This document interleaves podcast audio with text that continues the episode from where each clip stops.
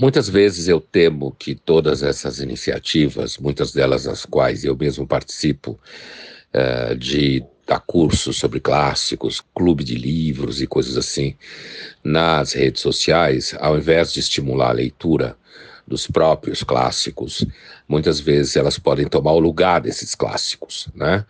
Porque às vezes oferecem um repertório básico, uma discussão básica para as pessoas e isso não levaria a elas quererem ler os livros, mas simplesmente ficar com o repertório básico. Eu gostaria hoje de indicar um autor e dizer para vocês que vale a pena a leitura dele bastante quando se pensa em mundo contemporâneo, que é o francês Michel Houellebecq. Já tratei de alguns livros dele na minha coluna da Folha, né? E mesmo alguns cursos que dou por aí sobre clássicos. E o Michel Houellebecq é um autor vivo francês que deve estar tá aí por volta de quase 70 anos de idade e que tem bastante, muitos livros traduzidos no Brasil, tá?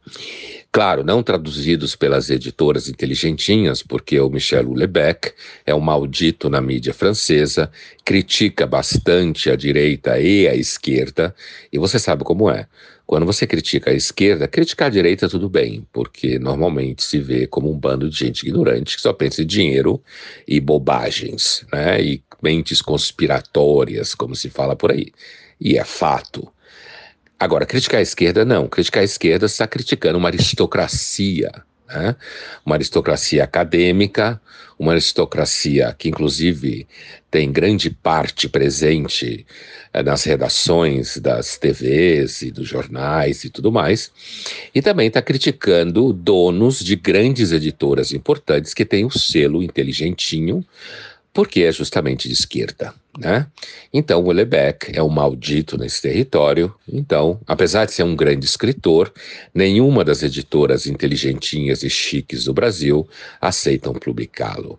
Porque, como você deve saber, não existe gente mais preconceituosa do que jornalista, acadêmico e intelectual. Michel Lebec tem algumas obras pontuais que o tornaram famoso, não só na França, como em vários países do mundo.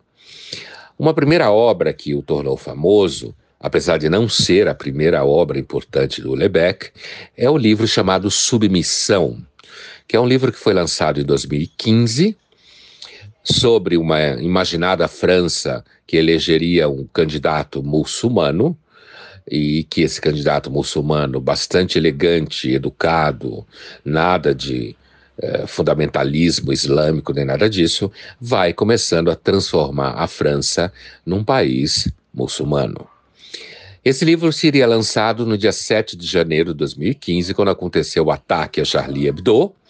E esse ataque a Charlie Hebdo acabou fazendo com que o Houellebecq se escondesse e não fizesse o lançamento do livro.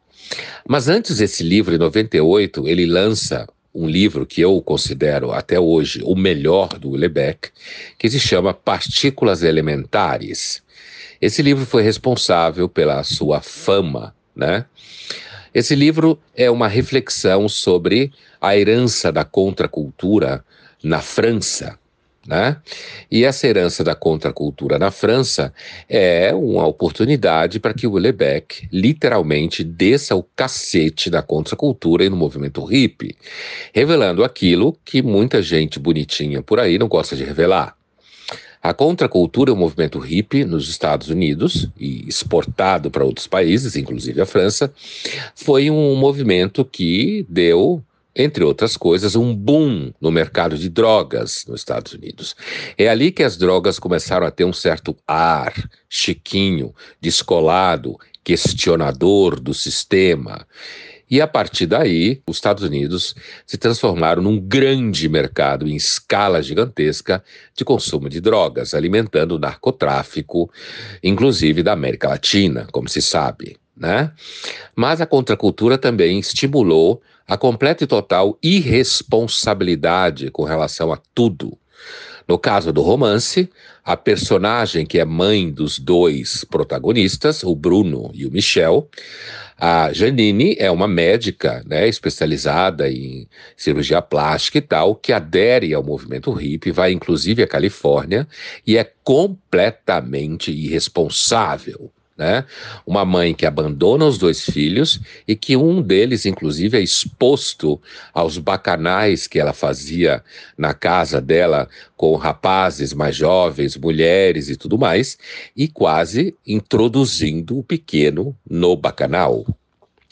Portanto, a figura dessa mãe completamente descolada, riponga, revolucionária contra o sistema, representa essa figura do movimento hippie, da contracultura, que inventou uma coisa muito interessante, que é a crítica de costumes e política, tendo como uh, pedra de toque a preguiça, a irresponsabilidade e a crueldade, inclusive no microcosmo.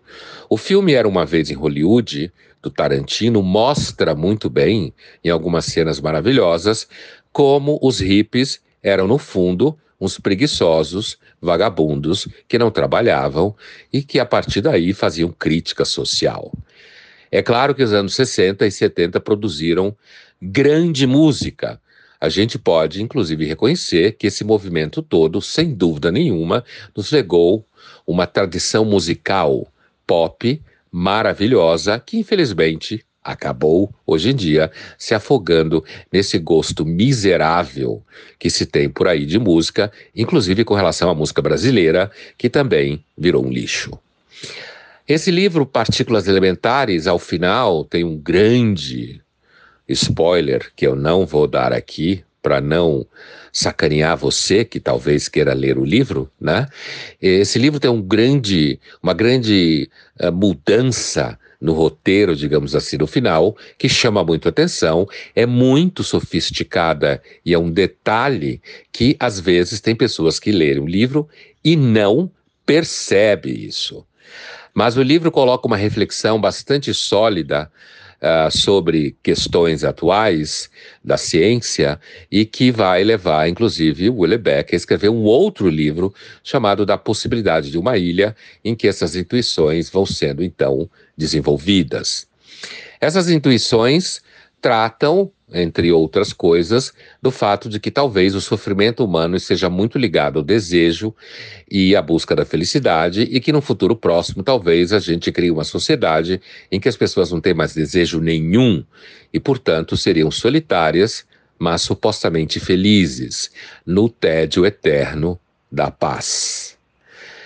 Por último, eu diria a vocês que o livro, o último livro dele publicado no Brasil, o último livro que ele lançou, chamado Aniquilar, né, na tradução brasileira, é um excelente livro para se refletir sobre paranoias que se espalham pela internet, inclusive paranoias, não é o caso do livro, é outro tipo de paranoia, outro tipo de ameaça, mas que uh, tangenciam o tema da paranoia atual, que está ligada a essas ameaças e à realização também, infelizmente, de assassinatos em escolas, entre outras coisas.